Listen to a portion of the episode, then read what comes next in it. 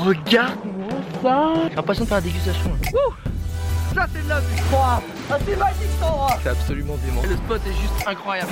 Ça joue vraiment à quelques centimètres On va s'enfoncer un peu dans la forêt. Ok, bon, ok. Tout le monde est absolument gentil. C'est ça la vie.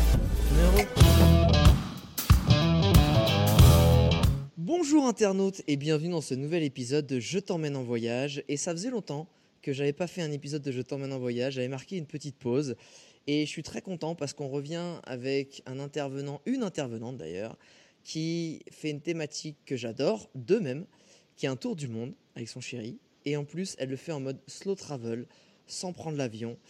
Euh, je te prie de bien vouloir accueillir Céline, aka Is No Good sur euh, Instagram. Is Now Good. Céline, comment ça va?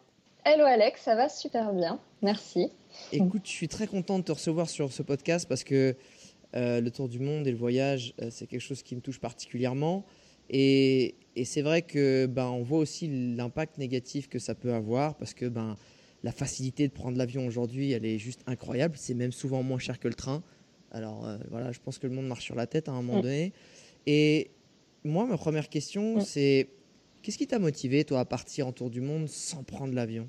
Bah, ça a vraiment été en fait pour des raisons environnementales, hein, parce qu'en fait quand tu fais une croix sur l'avion, parce qu'en fait c'est pas uniquement pour ce voyage évidemment, c'est pour le reste euh, de notre vie en fait qu'on Ah a décidé de ne plus prendre l'avion. C'est un énorme, ouais, bah, un énorme sacrifice hein, de se séparer de ce mode de transport qui est euh, bah, en fait, en quelques heures, on peut être n'importe où dans le monde. Enfin, c'est quand même assez incroyable, euh, l'avion. Et donc, euh, tirer un trait sur, euh, sur ce mode de transport, ben, c'est assez difficile. Et je pense qu'il faut vraiment être. Enfin, ça, peut, ça peut être uniquement pour des questions environnementales. Je pense que, que cette décision peut être prise. C'est vraiment parce qu'on s'est rendu compte que, en lisant les chiffres, en se renseignant et en voyant que c'était un impact vraiment énorme et que voilà, on a repensé notre vie. Le fait de repenser notre vie nous a permis d'avoir du temps. Et on s'est rendu compte qu'avec du temps, on pouvait arrêter de prendre l'avion. Alors on s'est dit qu'on allait le faire. Euh, je suis, je suis assez d'accord avec toi sur le fait que l'avion c'est devenu tellement facile et que, et que en fait pas prendre l'avion, c'est euh, surtout quand on s'engage sur des gros voyages avec des destinations un peu perdues, euh, c'est vraiment un geste aussi engagé. Mais et ça on va l'aborder. Je pense qu'il y a aussi d'autres aspects, comme tu dis, c'est aussi aménager du temps, s'accorder du temps pour soi. Euh, justement, votre tour du monde et, et votre voyage, vous y, vous y consacrez parce que tu es actuellement euh, pas de retour à Paris déprimé, tu es actuellement à Phangan en Thaïlande, euh, donc tout à fait bronzée et, et souriante parce que vous êtes encore dans votre voyage. Vous, vous consacrez combien de temps à votre voyage au total? On est parti sans date de retour. Génial. Je pense que c'est. Bah ouais. en fait, on a, quand je te dis qu'on a repensé nos vies, c'est parce qu'il y a trois ans de ça, on travaillait tous les deux en CDI, derrière un ordinateur, on se vouait à une carrière derrière un bureau.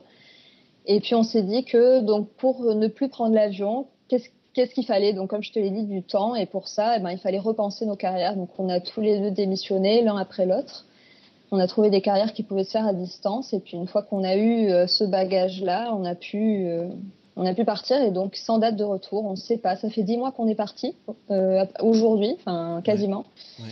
Dix mois qu'on est parti et euh, je sais pas. Je pense qu'on en aura au moins pour euh, un an et demi, mais un an et demi simplement pour la boucle qu'on est en train de faire. Après, il y a d'autres projets, traverser euh, l'Atlantique en bateau, plein de d'autres beaux projets après. C'est intéressant ce que tu dis, c'est que tu es en train de dire que tu avais bah, ta vie euh, euh, non, t'avais que- avec un boulot, un CDI, comme tu dis, et que par contre, vous vouliez plus prendre l'avion. Donc ça voulait dire en gros plus de petites vacances de 2-3 semaines ou de petits week-ends en Europe. Mais ça vous appelait tellement et vous aimiez tellement ça que vous avez décidé de vous prendre une grosse dose de voyage sans prendre l'avion. C'est un peu ça en fait?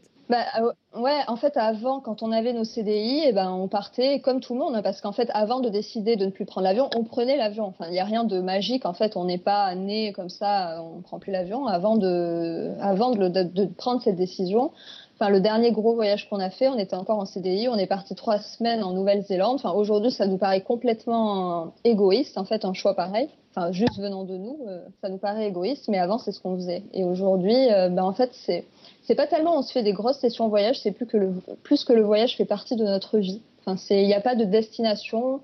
On n'a pas de date retour. C'est juste que voilà, quand on a envie de revenir un petit peu voir nos familles, ben, on revient et puis on peut repartir quand on veut. C'est plus, euh, voilà, ça, ça, fait partie de la vie. Ça, c'est intéressant. C'est que qu'est-ce que vous faisiez comme euh, métier, tous les deux?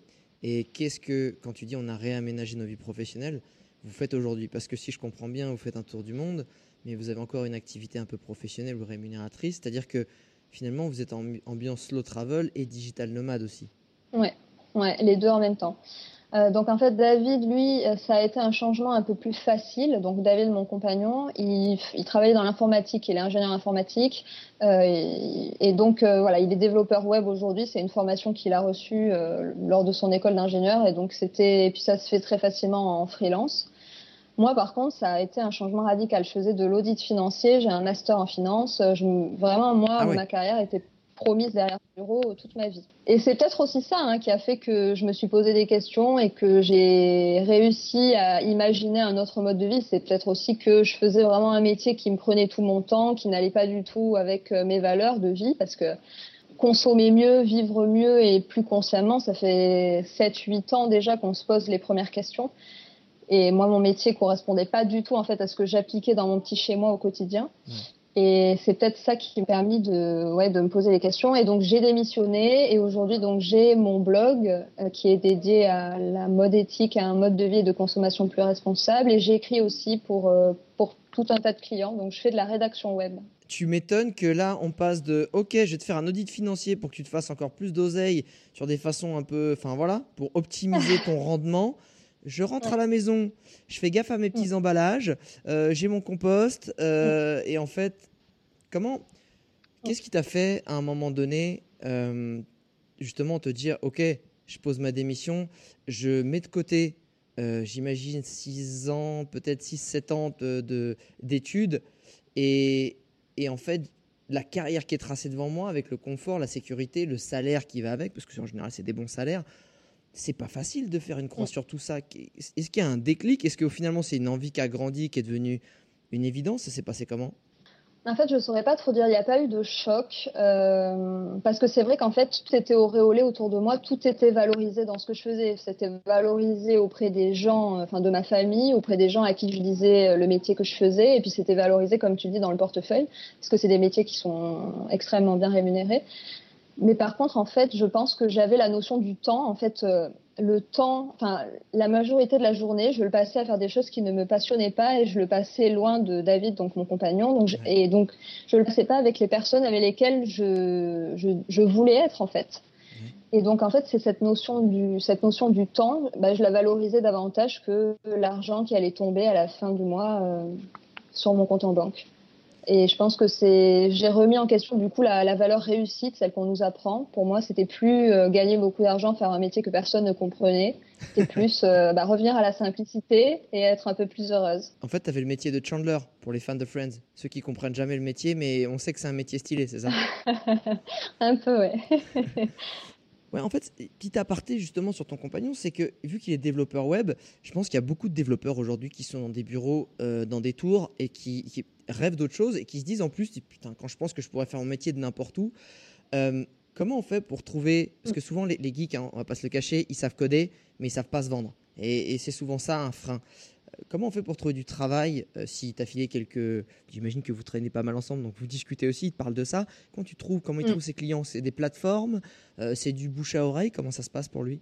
Bah alors David, il a, il, il a créé son profil sur Malte. C'est un, okay. un, une sorte de plateforme sur lesquelles en fait tous les digital nomades, enfin les, les freelances en fait de manière générale peuvent s'inscrire, peuvent créer une page. Ouais. Et il a trouvé tout de suite ses premiers clients et puis ensuite c'est le cercle vertueux, c'est-à-dire que bah, ça commence comme ça et puis il y a du bouche à oreille et puis on conserve ses anciens clients et puis le portefeuille se fait comme ça. Mais la plateforme Malte, c'est vraiment une super, une super plateforme qui moi aussi m'a permis de trouver des, mes premiers clients. Donc, euh, ouais, c'est un bon tips à garder. Bon, maintenant qu'on sait que justement vous arrivez à avoir le temps et à avoir une certaine, voilà, une petite rémunération aussi qui rentre durant ce voyage pour essayer de faire prolonger le, le plus longtemps possible, vous êtes parti sur quel itinéraire? Donc vous êtes parti d'où et vous avez fait quoi? Alors, donc ça fait dix mois qu'on est parti. On a commencé par faire deux mois en Europe. Ouais. Donc là, on a fait l'Allemagne, l'Autriche, République tchèque, Slovaquie, Hongrie, Pologne. On est remonté par les pays baltes. Et puis là, on a traversé la, la Russie avec le transsibérien, Génial. un mois. Puis on a fait la Mongolie pendant deux mois, dont cinq semaines à vélo. Un vélo à Mongolie? Euh, Alors, j'ai été en Ouais. Mongolie, euh, je l'ai fait à cheval, je l'ai fait aussi un peu en van. C'est pas, des- euh, c'est pas facile de rouler dans la steppe en fait, il y a des trous partout. ouais, c'est pas facile du tout. Mais en fait, on voulait pas. Bah, nous, on voulait éviter le 4x4. Parce Ouais. que euh, bah, ça correspondait pas en fait. On n'était pas venu là en essayant de limiter notre empreinte carbone pour prendre un 4x4, n'être que deux dedans. Enfin, ça nous correspondait pas. Donc on s'est dit comment est-ce qu'on va pouvoir découvrir ce pays qui n'a aucune route, aucun moyen de transport euh, en commun? Enfin, il n'y a pas de bus. euh, c'est hyper difficile en fait de de voyager en essayant de respecter un petit peu la faune et la flore de ce pays. Et donc on s'est dit bah le vélo. Et donc on est parti. On a fait un, cinq semaines, euh, cinq semaines dans la steppe. C'était, je pense, enfin l'un des meilleurs moments du voyage, sans, sans l'ombre d'un doute. Ah ouais, c'est intéressant, c'est que euh, tu sais, je pense que les gens qui s'imaginent la Mongolie, et pour y être allés, ils ont raison de s'imaginer ça. C'est des très très très grandes steppes avec euh, un truc qui ressemble à la même chose quand tu regardes à gauche ou à droite, et que et qu'il faut faire pas mal de bornes avant que ça change ou pour voir une yourte qui est à peu près à 20 km à l'horizon là-bas. Euh, comment vous faisiez pour vous ravitailler en eau et en nourriture Bah alors en eau, nous on est parti avec un purificateur d'eau, donc qui nous permettait de boire l'eau de n'importe quelle source euh, qu'on trouvait. Génial. Donc on avait en Est-ce que ça a général marché? entre. Attends, est-ce que, est-ce que- excuse-moi, euh, petit aparté, pas de, de, de problème, pas de maladie, parce que euh, j'aimerais bien promouvoir ces choses-là, parce que faut que ça rentre dans l'esprit des gens qu'aujourd'hui, on, on, on peut arrêter d'acheter des bouteilles plastiques, mais on a toujours ce truc, ouais, mais j'ai peur quand même de tomber malade. Donc toi qui l'as utilisé longtemps, comment ça a été? Ah ouais, franchement ça marche super super bien. Enfin nous on a bu vraiment dans des eaux. euh, Enfin, quand on s'en approche, ça pue. Il y a des chevaux autour, donc ils font caca dans l'eau. Euh, on a bu dans des eaux euh, noires, enfin, qui Ah ouais. faisait vraiment flipper. On n'est jamais tombé malade. Ça, ça marche super bien. Et c'était quoi la marque? Lifestro, Ah ok, c'est de l'Aistro, ouais, celle qui est connue, ouais. Lifestro, et en fait, on a choisi le, le modèle. Il faut faire attention à ça. On a choisi le modèle le plus précis, avec le filtre le plus précis qui permet de filtrer les virus. Et en fait, avec ça, on- c'est vraiment, on peut être tranquille. C'est génial. Génial. Excuse-moi, du coup, Mm. c'était une petite aparté. Donc, ok, vous, vous, en fait, vous baladiez le long des rivières, j'imagine, pour essayer d'avoir de l'eau tout le temps. Et Ouais. En fait, on avait, on avait pas mal identifié le parcours justement pour les points d'eau Ah. parce que, comme tu dis, il faut pas manquer, il faut pas manquer de l'eau. C'est vraiment le truc essentiel si on veut survivre cinq semaines. Enfin, et oui. Et euh, pour manger, ben, on, on avait, en fait, on, sur nos vélos, on devait avoir à peu près entre 10 et 15 kilos, je pense. Ok. Et donc, on avait à manger. Ouais. Euh, mais en général, voilà, quand il y a deux, trois yourtes, elles ont toujours des choses à vendre. Elles Ah ont bon toujours euh, un petit peu de riz, elles ont, elles ont des choses. Connaissant un peu les, les Mongols, est-ce que c'était pas plus genre, t'es à vélo, mais vas-y, viens, viens manger, viens dormir Ou ça vous est pas du tout arrivé, ou est-ce que finalement c'est un cliché qui s'est perdu ou... Non, ça nous est arrivé tout le temps. Et c'est pour ça, en fait, que c'est notre meilleur souvenir, c'est, c'est que. Et ça encore, c'est un exemple de plus euh, qui explique que le slow travel, c'est formidable. C'est que si on n'avait pas fait ça à vélo, si on l'avait pas fait aussi lentement, on n'aurait pas rencontré autant la population locale. En fait, on était sans arrêt avec les nomades. Euh, ils passaient leur temps à venir nous voir. En fait, il s'est pas passé un soir euh, sans que euh, un nomade, même si comme tu dis, en fait, on met du temps à, aller d'une yourte à une autre parce qu'ils sont vraiment perdus dans la steppe. Eux, ils sont toujours là avec leur moto ou avec leurs chevaux et ils voient tout. Ils sont, ils savent en fait, ils savent à des kilomètres et des kilomètres qui est où. Et donc, euh, tous les soirs, il y avait au moins un nomade qui venait nous voir euh, pour nous demander d'où on venait, où est-ce qu'on allait. Tout ça avec des gestes, évidemment, parce qu'ils parlent pas un mot d'anglais, mais c'était vraiment super. Et puis, ou à nous inviter chez eux, parce qu'ils sont tous dans le partage. Enfin, c'était extraordinaire. Vraiment une aventure euh, extraordinaire. Juste, euh, si on peut clore le chapitre Mongolie avec... si on était autour d'une table, et on était avec des potes là, et que, et tu devais raconter une petite anecdote bien marrante ou bien sympa qui t'a marqué ou touchante, je sais pas, qui commencerait par Ah non, mais je vous ai pas dit ce qui nous est arrivé en Mongolie. Ça serait laquelle cette petite anecdote? Bah alors, en Mongolie, on s'est fait kidnapper. Ouah Ah ouais, d'accord Ça commence bien, ça commence pas mal l'anecdote. On s'est fait, on, on- on s'est fait kidnapper gentiment, mais, mais quand ça nous est arrivé, on savait pas du tout où on allait, quoi. En fait, on, donc il y a deux petits garçons euh, qui faisaient du cheval, enfin à notre hauteur pendant qu'on faisait du vélo, et on comprend qu'ils veulent nous inviter chez eux. Donc on les suit jusqu'à leur yourte. Comme d'habitude, à chaque fois qu'on entre dans une yourte, euh, la famille est dedans, euh, en train de vaquer à ses occupations. Donc la maman était en train de tisser un beau manteau euh, assise par terre. Le papa était malade sur le coin. Il y avait ses, ses petites filles assises avec lui.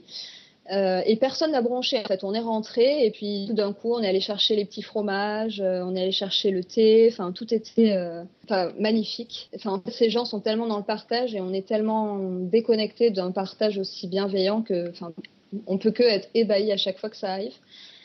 Et au bout d'un moment, en fait, on décide de partir parce qu'on voit que la jeune, euh, la plus grande fille, est en train de préparer des couchours avec du mouton. Et nous, tous les deux, on est végétariens.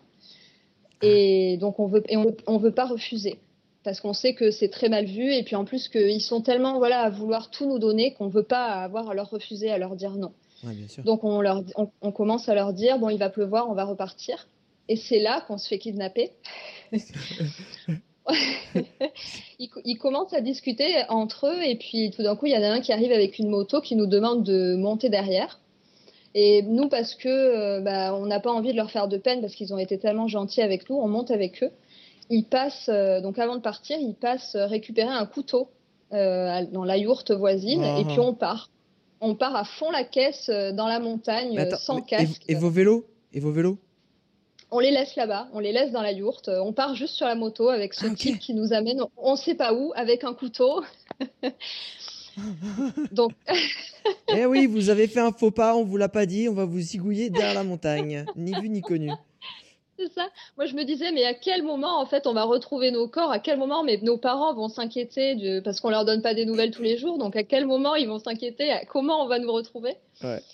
Et donc, on nous amène, et puis en fait, bon, ça se termine plutôt bien. En fait, c'était. Enfin, juste, on a eu peur, en fait, nous a pour nos coupé un vies. bras, c'est un tout. Enfin, on- finalement, on s'en sortait bien, quoi. Franchement, sympa, le mec. on a eu peur en fait surtout qu'ils tuent le mouton devant nous. On s'est dit en fait ça va être pire que tout. Ils vont nous montrer que le mouton euh, vient d'être tué et que ça a été fait pour nous. On s'est Alors, dit je c'est je pire. t'avoue que je l'avais un peu vu venir, celle-là. Du coup, c'est pas ce qui s'est passé C'est pas ce qui s'est passé. Oh putain. Non en fait ils nous ont ils nous ont amenés vers enfin dans une écurie un peu désaffectée dans laquelle ils avaient des chevaux qui étaient là. Ah, yes. Et, euh, et en fait, ils ont voulu, ils nous ont montré comment ils soignaient les chevaux. Donc, bon, évidemment, donc c'est tout par geste et par euh, compréhension de langage des signes, évidemment. Ouais, ouais. Mais en fait, on a compris que l'un des chevaux avait du mal à respirer. Ouais. Et donc, ils lui ont enfoncé le couteau dans le palais. Et donc, selon eux, euh, ouais. en fait, on a eu peur jusqu'au bout qu'ils tuent le cheval parce que nous, du coup, on se disait mince, ils vont tuer le mouton. Et puis, en fait, quand on a vu qu'on arrivait avec euh, les chevaux, on Oh, s'est dit mince, ça va être pire que tout, ils vont tuer le cheval. Ah. En fait, vous étiez en pression tout le long, quoi. C'était pas du Ah tout un moment de Ah détente, c'était pas du tout un moment de détente, d'exaltation, c'était putain, putain, putain. pas du tout. Donc une fois qu'ils ont sauvé le cheval, euh, bon, on était rassurés. Puis ensuite ils nous ont fait monter sur la moto. Euh, si t'es allé en Mongolie, t'as dû voir ça aussi. On a, ils nous ont invités à rapatrier leur bétail. Ouais. Tu sais, ils ouais, font ça. euh. Donc on était nous aussi sur la moto en train de hurler avec les bras en l'air euh, C'est ça. pour. euh, Moi, j'avais une... m'avait filé une petite bouteille en plastique avec des cailloux dedans. Ça fait un peu de bruit. Bon, c'était voilà, hein, Ouais. c'était chacun son truc pour, euh, pour faire un peu de bruit. Puis, sauf que moi, le mec s'était barré pendant pendant une demi-heure. Tu vois, donc j'étais tout seul au milieu de la steppe. euh, voilà, aller dans une direction. Fais va par là. Ah, t'es mignon, toi. Donc c'était. Ouais, bon. Donc ok, pas mal, pas mal cette anecdote. Et du coup, après la Mongolie, vous avez fait quoi? Donc ensuite, on est parti en Chine. Ouais. Donc là, on est resté deux mois en Chine, puis un mois à Hong Kong, puis un autre mois en Chine. Un mois à Hong Kong? Ouais. Est-ce que c'est Un mois à Hong Kong. Qu'est-ce qui vous a Parce que alors, j'imagine que si les gens connaissent pas Hong Kong ou sont pas renseignés, Hong Kong, Mm. grosse ville, gratte-ciel. Ce qui n'est pas le cas. Mm. Enfin, si c'est le cas, Mm. c'est dans des parties, mais c'est pas que ça. Qu'est-ce qui vous a motivé à rester un mois pour justement explorer tout le pays et tous les parcs nationaux qui sont nombreux et qu'on ne connaît pas? Bah, c'est exactement ça. En fait, nous aussi, on est arrivé avec plein d'a priori à Hong Kong et on y allait seulement pour euh, faire un nouveau visa pour la Chine. Donc, on comptait y rester une semaine, enfin, simplement le temps du visa. Ouais. Et puis, en fait, bah, on a découvert que le territoire de Hong Kong, c'était 30% la mégapole qu'on connaît avec les hauts buildings et l'activité économique et 70% avec des parcs naturels incroyables, des plages magnifiques, euh, personne. Et donc oui, évidemment, on est tombé amoureux de cette partie qui est vraiment sauvage en fait. On se rend pas compte qu'il y a autant de sauvages à Hong Kong et on est resté, euh, bah, par exemple, 10 jours à la plage, dans notre tente. On avait installé la tente sur la plage, on est resté là 10 jours. Génial. C'était, on- ouais, ouais, c'était super. et Donc Hong moi- Kong, vraiment, euh, il- Non, mais ce que, ce que tu vois, ce que, ce que j'aimerais, c'est que, tu vois, quand tu dis ça à quelqu'un, j'ai planté ma tente sur une plage. Il dit mais, mais j'aimerais faire comprendre aux gens que c'est réalisable. Donc, est-ce que tu peux me donner du moment où tu es dans le centre d'Hong Kong jusqu'au moment où tu te retrouves à la plage et comment tu gères le fait que tu restes 10 jours sur une plage pour rendre les choses concrètes dans la tête des gens qui se disent mais de quoi tu me parles? 10 jours sur t'es où en plein comment c'est possible? Est-ce que tu peux rendre ça réel pour les gens? Bah en fait, quand tu es euh, dans le centre de Hong Kong, des... enfin, c'est très très bien desservi par les tramways et tu arrives en fait très facilement. Si tu vas jusqu'au bout des lignes, tu, as... tu te retrouves euh, dans la jungle, sur la plage, enfin, selon la direction que tu prends. C'est incroyable, enfin, dans les bouts des lignes. Ouais, sympa le terminus. Et, et, en fait, ce qu'il y a de génial et à savoir à Hong Kong, c'est qu'ils ont tout organisé. Il y a des campings gratuits partout. Donc, ah ouais. tu as accès à la douche, tu as accès aux toilettes tu peux poser ta tente là et enfin c'est absolument génial parce que ça permet en fait que tous les gens qui font du camping sauvage ce soit pas si sauvage que ça. Donc ce soit assez contrôlé que tu retrouves pas des, des détritus partout que parfois euh, les, les, les, voyageurs euh, laissent derrière eux. Bah là c'est en fait encadré. Donc il y a des gens qui, qui viennent nettoyer. Enfin c'est accessible partout. Tu as des campings gratuits partout dans, la, dans, dans les parties sauvages de Hong Kong ah, c'est génial. Et comment tu vous faisiez, parce que si vous étiez resté 10 jours, euh, vous êtes un peu mis nulle part, vous reprenez un petit coup de tramway pour en fait aller vous recharger en course et hop, euh, passer une demi-journée à ça ou, ou en fait vous avez mangé des noix de coco et des crabes tout le long? Alors nous on mange pas des crabes parce que comme je t'ai dit on est végétarien. Ah vous êtes carrément euh, végétalien alors? Non, végétarien. Végétarien, on mange simplement pas de viande. Donc, Mais le crabe, c'est de la viande? On mange pas d'animaux on ne mange pas des animaux. Ah, ok, pas d'animaux, donc pas de poissons. C'est la définition de végétarien. Ok, je pensais que les poissons c'était includant, autant pour moi. Et là, tu m'apprends, euh, voilà, je, peaufine un peu ce, ce domaine dans lequel j'essaie de m'intégrer petit à petit. Mais par contre, oui, on mangeait des noix de coco et euh, il y avait euh, des petits marchés de légumes et de fruits pas, très très loin. Enfin, on avait loué un petit vélo, donc on faisait 10-15 minutes à vélo et puis on récupérait nos fruits et nos légumes et on vivait en parfait Robinson. Et après, pour le, pour le travail, pour recharger nos PC, on allait en général se poser dans un café, histoire de recharger euh, pour la journée et de bosser. Et puis le reste du temps, de, profiter du temps qu'on qu'on s'est créé, du temps pour profiter de, bah, de la vie un petit peu, de la plage, de la mer.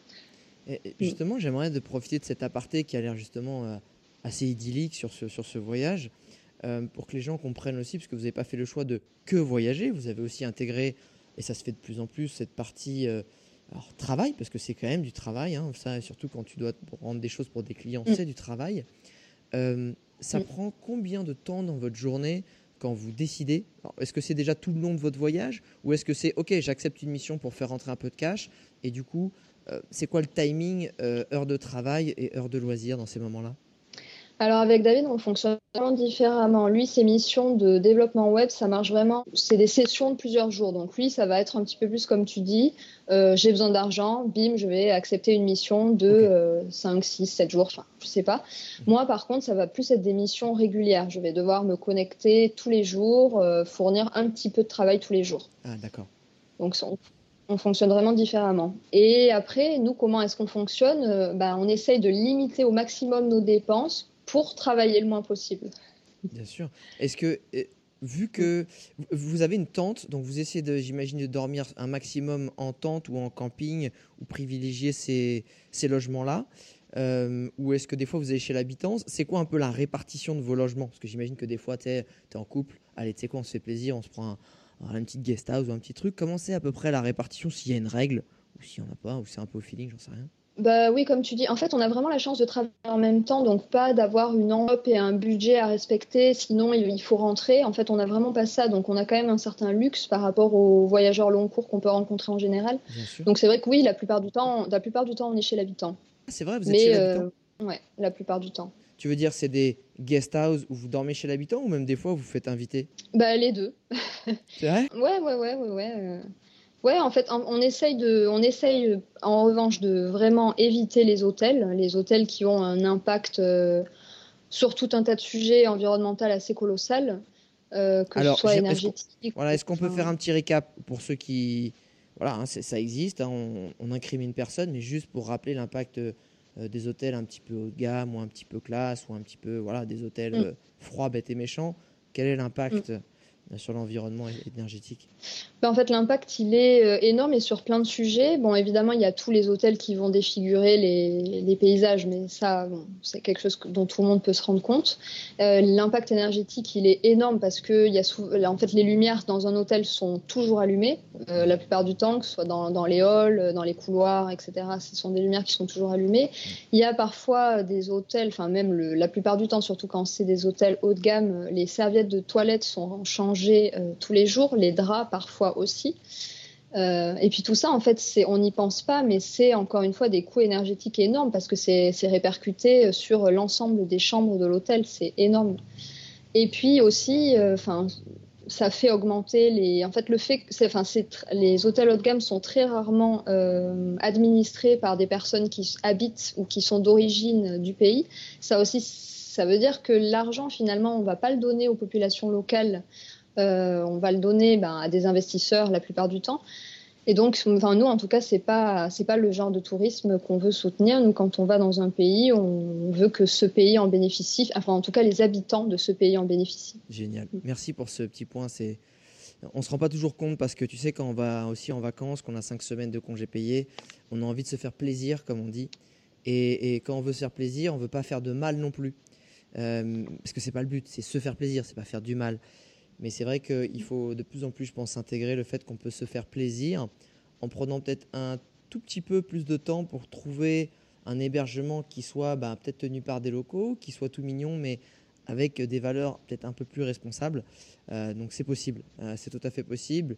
On une personne, mais c'est ça vaut le coup de jeter un œil parce que voilà, ça fait, comme tu l'as très très bien résumé, Céline, c'est ça a tout cet impact-là. Euh, j'aimerais qu'on revienne justement sur le côté budget voyager comme vous le faites, c'est-à-dire euh, bah, pas prendre l'avion, euh, essayer de dormir dans des petites guest houses, dans des petits hébergements mignons ou sur des, parfois en tente, et puis manger, j'imagine, dans les petits boui locaux aussi. Euh, et en plus, végétarien, parce que j'imagine, bah, les plats à l'étranger, dès qu'il y a de la viande, bah, c'est quand même plus cher.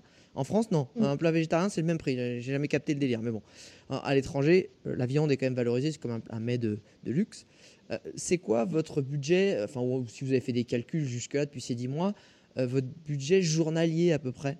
Ou peut-être par mois, peut-être que vous calculez par mois à deux Ça revient Oui, alors on n'a pas on n'a pas trop de budget, mais après, ça dépend vraiment de, des pays que tu traverses. Enfin, les, nos deux premiers mois en Europe, évidemment, ont dépensé beaucoup plus que euh, là, depuis qu'on est en Mongolie, Chine, Laos, Thaïlande. Tout ça, c'est des pays où je, pense qu'à deux, notre budget par mois, vraiment tout compris, euh, ça reste moins de 1500 euros par mois à deux, je pense. Ouais, donc c'est 750 euros, c'est ouais, c'est ça. En fait, c'est la moitié d'un SMIC que tu peux euh, que tu peux dépenser sur place en ayant sans faire le fou, mais en, ayant un toit, en mangeant correctement, en pouvant te déplacer, etc.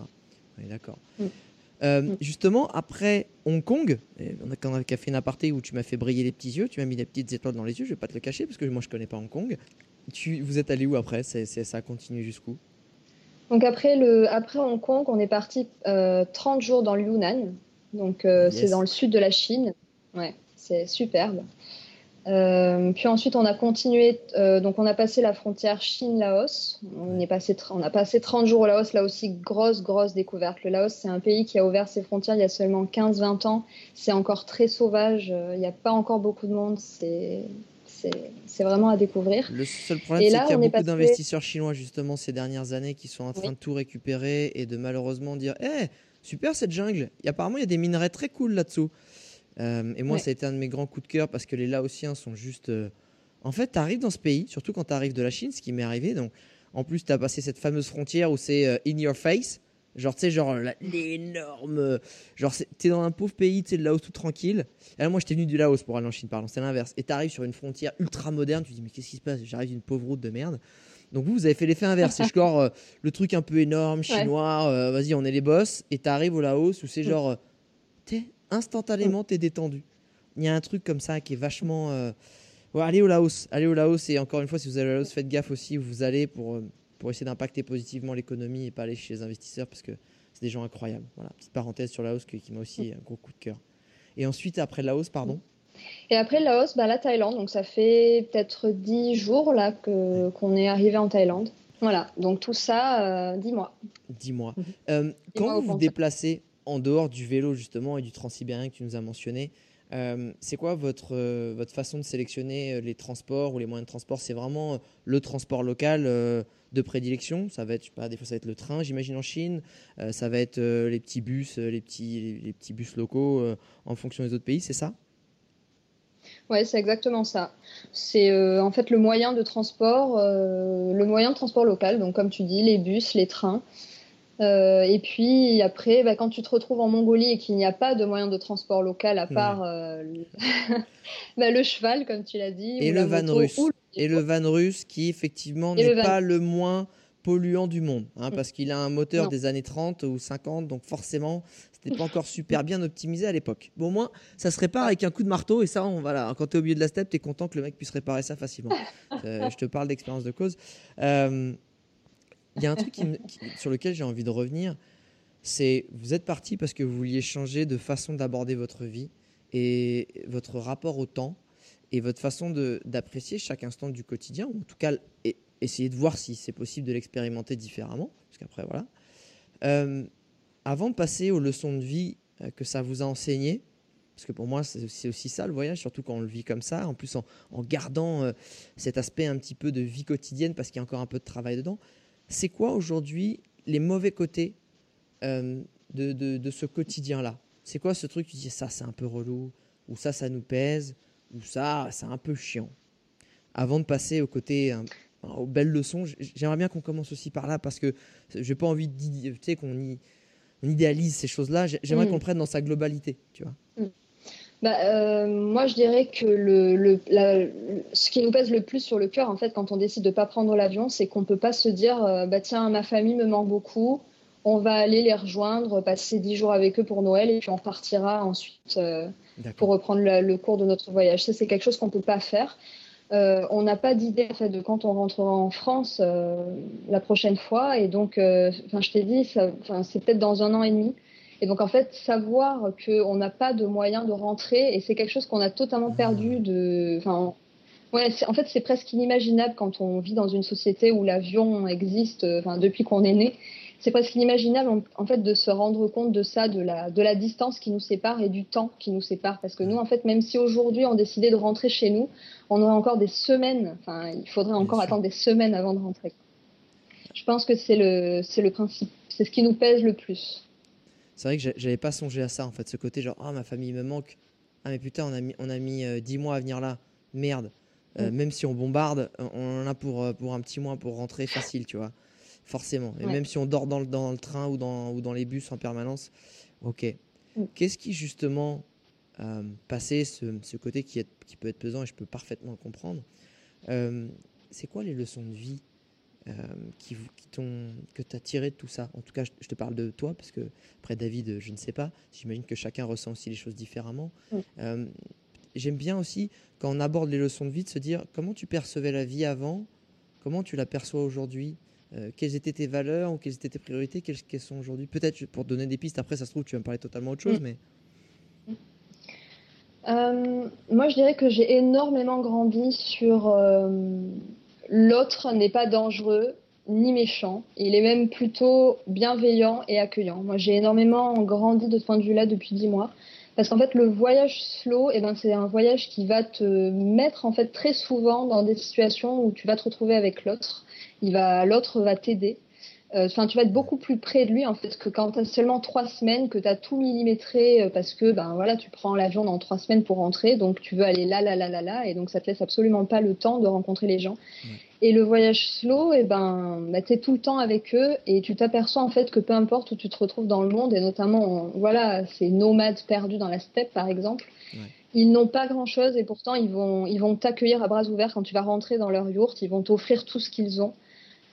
Et, ça, en fait, on l'a retrouvé dans tous les pays qu'on a traversés. Et moi, j'ai énormément grandi là-dessus parce que bah, je suis d'une société individualiste et j'ai grandi avec ces idées.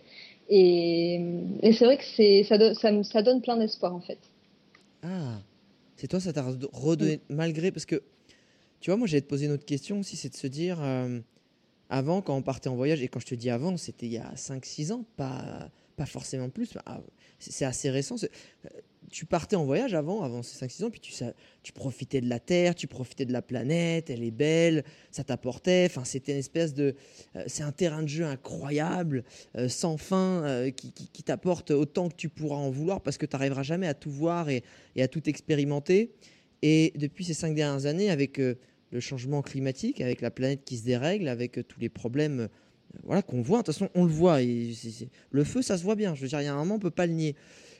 Comment Parce que moi, euh, même si maintenant je suis, je voyage, mais je voyage régulièrement, mais je suis pas dans ce, cette itinérance. Tu vois, je, je vais re-rentrer. vais- Donc ça reste des, des expériences. Comment justement tu, tu perçois le voyage? Parce que moi, parfois, ces derniers temps, je suis un peu genre putain. Avant, je vois genre waouh. Maintenant, je suis genre un peu limite genre ah, je le vois, mais ça va disparaître. quand- Je sais pas si ma, question n'est absolument pas claire. On va pas se le cacher. Mais ce que je veux dire, c'est que comment le fait de voyager, L'avenir du voyage, tu peux dire? Ouais, l'avenir du voyage par rapport à ça. Comment tu le conçois? Parce qu'avant, justement, c'était un truc genre, Ouah, j'ai expérimenté tout ça, j'en- veux plus. Mm. Est-ce que, est que, au contraire, ça te donne Mm. quand même de l'espoir parce que tu es au contact de gens où tu te dis, ben, dont on parle pas et qu'il va y avoir des changements Ou est-ce qu'au contraire, tu te dis, ben, en fait, chacun vit son truc dans son coin et qu'il n'y a pas une prise de conscience générale et que finalement, sans s'en rendre compte, on va tous dans le mur? Oui, oui, moi j'ai de l'espoir parce que euh, effectivement euh, cette bulle d'individualisme qui s'était créée autour de moi, finalement, elle a éclaté, mais effectivement c'est un tout autre sujet parce que tous les voyageurs qu'on rencontre, et tu vois, quand on a dit à tout le monde allez voir le Laos, moi en fait intérieurement je me dis mais allez-y sans avion. En fait, euh, l'impact de l'avion, il est vraiment énorme. On, on s'en rend peut-être pas compte, mais euh, en fait, quand on, quand on lit les chiffres, juste pour euh, donner un- faire un peu d'arithmétique, Ouais. On a droit normalement en tant qu'individu à 1,22 tonnes de, de dégagement CO2 par an, par individu. C'est ce, c'est le bagage en fait qu'il faudrait respecter si on ne veut pas euh, augmenter encore le, la température de l'air, la enfin arri- arriver au Bien sûr. fameux plus 1,5 degrés dont parle le rapport du GIEC. Et par exemple, euh, un aller-retour Paris-New York, c'est 1,9 tonnes. Donc on, on parlait de 1,22 tonnes de, de dégagement CO2 par Ah oui, individu par an. Un aller-retour Paris-New York, c'est 1,9. Un aller-retour euh, Paris-Bali, ça va être euh, un, peu plus de 4, euh, un peu plus de 4 tonnes. Ok, donc là, c'est-à-dire comme si on dépensait 3 années, un peu plus de 3 années. Enfin, tu vois, c'est en fait c'est énormissime. C'est vraiment énormissime quand on regarde les chiffres. Et en fait, ça, il faudrait que les gens s'en rendent compte. Et moi, en fait, maintenant, quand je parle de voyage, et c'est ça qui me fait peur parce que je partage aussi mon voyage un petit peu sur les réseaux. Et moi, j'ai peur que les gens aient envie, d'aller voir ces endroits et qu'ils aient envie d'y aller comme ça en prenant l'avion. Et en fait, il faut vraiment repenser le voyage de manière globale et se rendre compte que, enfin, il faut le penser de manière collective et pas égoïste. Et je pense qu'on ne peut aujourd'hui, euh, on ne peut aller loin que si on prend le temps d'aller loin. Et je pense que c'est ça l'avenir du voyage. Je pense que si on n'a pas le temps, il y, a des, il y a des choses splendides tout autour de soi. Enfin, surtout en Europe, en fait, euh, il n'y a même pas besoin de faire des visas pour découvrir des pays magnifiques euh, avec des cultures, euh, des- de la gastronomie magnifique. Il y a même des plages à côté de chez nous en France. Enfin, il y a tout un tas de choses à faire si on n'a pas le temps d'aller loin. Et si, et voilà, si on veut découvrir le Laos, selon moi, il faut prendre ce temps. Je, Et pour moi, c'est le, voilà, je- c'est dur à entendre. Je bois, non, non, je, bois- je bois tes paroles. euh, je bois tes paroles tout en sachant que je ne l'ai pas appliqué, puisque je, je- je ne cherche pas non plus à me faire, euh, tu vois, pas de blanche. Au contraire, je suis à Bali. Donc j'ai niqué trois ans de, de bilan euh, que je, tu- je viens de me rendre compte, tu vois, juste avec, juste avec ce trajet-là. Et j'en ai fait d'autres cette année. Enfin, pas cette année, parce qu'on est dans une nouvelle année, mais tu vois ce que je veux dire. Euh, mais par contre, tu vois, c'est exactement pour les raisons que tu as données euh, que j'ai notamment une des raisons pour lesquelles j'ai arrêté mon métier d'influenceur voyage. Euh, mon métier, c'était de donner euh, à un maximum de gens l'envie de voyager parce que ben, ça apporte énormément de choses, dont une des choses que tu as citées, ce côté genre, ah mais en fait, Mm. le voisin, l'étranger n'est pas Mm. dangereux, n'est pas malveillant. Et pour moi, je pensais que ça apportait un plus pour la planète. Sauf qu'on est arrivé tellement à une accélération de la dégradation environnementale que le crédit qu'on fait pour améliorer les états d'esprit euh, devient trop élevé par rapport à, à l'impact que ça a sur l'environnement. Euh, si ma phrase fait Mm. du sens, et c'est Ouais. et en fait c'est ça, c'est de se dire merde. En fait, j'encourage des gens à défoncer la planète sans même que eux s'en rendent compte, sans même que moi je m'en rende compte, alors qu'à la base, encore une fois, c'est pour faire du bien. Et je j'avais pas de réponse. Et je- même si du jour au lendemain, je commençais à dire arrêtez de prendre l'avion et de voyager, ça aurait eu aucun impact et ça aurait, été, ça aurait fait l'effet inverse. Donc j'ai préféré arrêter en fait pour être fidèle à mes valeurs, valeurs que moi-même je dois appliquer d'abord à moi, puisque encore une fois je suis à Bali, je le rappelle. Et, c'est un vrai travail. Et c'est, euh, comme tu dis, un vrai choix. Euh, et je trouve ça magnifique. C'est pour ça que j'ai vraiment voulu euh, te faire intervenir dans, ce podcast, parce que je trouve ça incroyable. C'est un beau choix. C'est, c'est un choix tous les jours. Et que, évidemment, vous le vivez. C'est extraordinaire d'être à Copenhague. Mais putain, vous avez mis 10 mois pour y arriver. Donc vous, le méritez, vous la méritez, votre plage. Je peux vous dire que vous la méritez, la plage de Turquoise, putain. Et c'est, et c'est un super rappel de se dire hey, euh, la Pologne, l'Estonie, la Roumanie, la Slovénie, c'est à une deux journées de bagnole, tu vois. Euh, et si on est 3-4 dans la voiture, on peut même y aller en train, on peut même y aller en bus, tu vois. Donc déjà, a, on peut même y aller en stop. On peut y aller en stop, tu vois. Euh, et Dieu sait qu'il y en a plein qui le font. Donc c'est, je trouve que c'est voilà, je, je, je, faisais une parenthèse pour, pour, pour vraiment dire aussi que encore une fois c'est super ce choix que tu as fait. Et il faut pas négliger en fait l'impact du tourisme parce que ce podcast aussi, il s'appelle Je t'emmène en voyage. Donc c'est aussi pour ceux qui n'ont pas forcément envie ni le temps d'aller à l'autre bout du monde, de, voilà, de, de, raconter tout ce qui peut s'y passer. Mais c'est aussi de donner l'envie d'aller se dépasser, d'aller voir ce qui se passe à l'autre bout du monde. Et tant qu'à faire, si maintenant, tu vois, surtout que dans les derniers podcasts, il y avait des gens qui ont fait le chemin de Saint-Jacques à pied, il y avait des gens qui ont fait le tour du monde à vélo, et pas que la Mongolie, ils avaient fait tout le tour du monde à vélo. Donc il y a plein de, en stop, enfin, il y a plein de choses à faire. Je ne peux donner aucune leçon parce que je suis un des pires, euh, mais je commence vraiment à me poser les bonnes euh, questions et les commencer à les appliquer. Et, voilà, donc euh, merci pour en tout cas ce témoignage, c'était une petite parenthèse. On va revenir sur des choses un peu plus glamour, un peu plus sympa, un peu plus jovial. Et c'est, j'aime bien ce, truc de, écoute, on, revient autour de cette petite table. Hein, on, est, on est à Copenhague. Hein, on a pris, merci, c'est quoi déjà la, la bière la, Non, la, la, bière en Thaïlande, c'est là. Oh, la, bière là, la bière là-haut. Ah non, c'est celle de Laos. Bière Laos, c'est au Laos. La Singa, la Singa. Mais oui, la Singa. La Singa, mais c'est pas celle-là la plus connue. C'est pas grave. La Bintang, parce que je suis en Indonésie. Mais en gros, on est autour d'une petite table. Il y a plein de voyageurs. On est tous un, un petit coup dans le nez. Hein, voilà. Et il y a un petit battle d'anecdotes, tu vois. Genre celui qui sort les anecdotes où tu dis Oh putain, vous savez pas ce qui m'est arrivé. Attention les mecs. Euh, un truc énervé, tu vois. Genre Waouh, c'est pas vrai, il t'est arrivé ça. Que ce soit dans la surprise, euh, le truc inattendu ou la peur. Euh, on a déjà eu le coup de la Mongolie. Qu'est-ce que tu me sortirais pour gagner le petit battle? Bah, Je dirais que là, euh, on est arrivé à Copenhague. Ouais. Et euh, on est en fait à Copenhague, donc c'est un peu divisé en deux cette île. Au sud, tu vas avoir toutes les plages avec les fêtes, etc. Ouais. Et en fait, tout, tout, ce qui va être la partie euh, ouest de l'île va être complètement hippie. Donc tu vas avoir là tous les centres de yoga, de, rela de relaxation, tu vas avoir tout un tas de retraites euh, organisées. Okay. Et dimanche dernier, à peine, on est allé euh, dans, faire deux heures d'ecstatic dance. Et donc là. Alors attends, c'est qu'est-ce que l'ecstatic dance? Bah, tu vas voir, attends. Oh, génial. Je savais pas vraiment avant d'y aller, moi aussi. ok, fais bien, on va faire de l'ecstatic dance. Ça a l'air sympa. on, a, on, a, on, a, on a suivi des amis qui y allaient tous les dimanches. Ah, ok, on leur a dit, bah ok, on vous fait confiance. On y va, un peu la peur au ventre, parce qu'on savait que ça allait être un petit peu bizarre, un petit peu hippie, un petit peu où est-ce qu'on nous amène. Ok on monte les escaliers qui nous amènent vers euh, donc une espèce d'immense salle avec un toit euh, et des moustiquaires partout sur le mur. Ouais. On pousse la porte et là, je dirais une cinquantaine de personnes en train de danser de manière transcendantale avec une musique de jungle, enfin un truc vraiment euh, de fou furieux, en train de hurler, de, de marcher par terre. Et en fait, l'ecstatic dance, c'est simplement se retrouver et danser tous ensemble comme si personne n'avait le droit au jugement de l'autre, comme si personne ne te regardait. Donc en fait, ce que tu pourrais faire toi tout seul dans ta chambre avec la musique à fond, bah là, il y a 50 personnes qui se retrouvent tous les dimanches pour le faire, mais tous ensemble. Et donc ça te crée une espèce de cohésion de groupe, de, ouais, de, de gens qui, qui exultent, euh, je sais pas, enfin tout quoi, qui sortent tout par la danse, par les cris, par le chant, par, enfin euh, par tout, tout ce avec, le, le, avec quoi tu peux l'exprimer.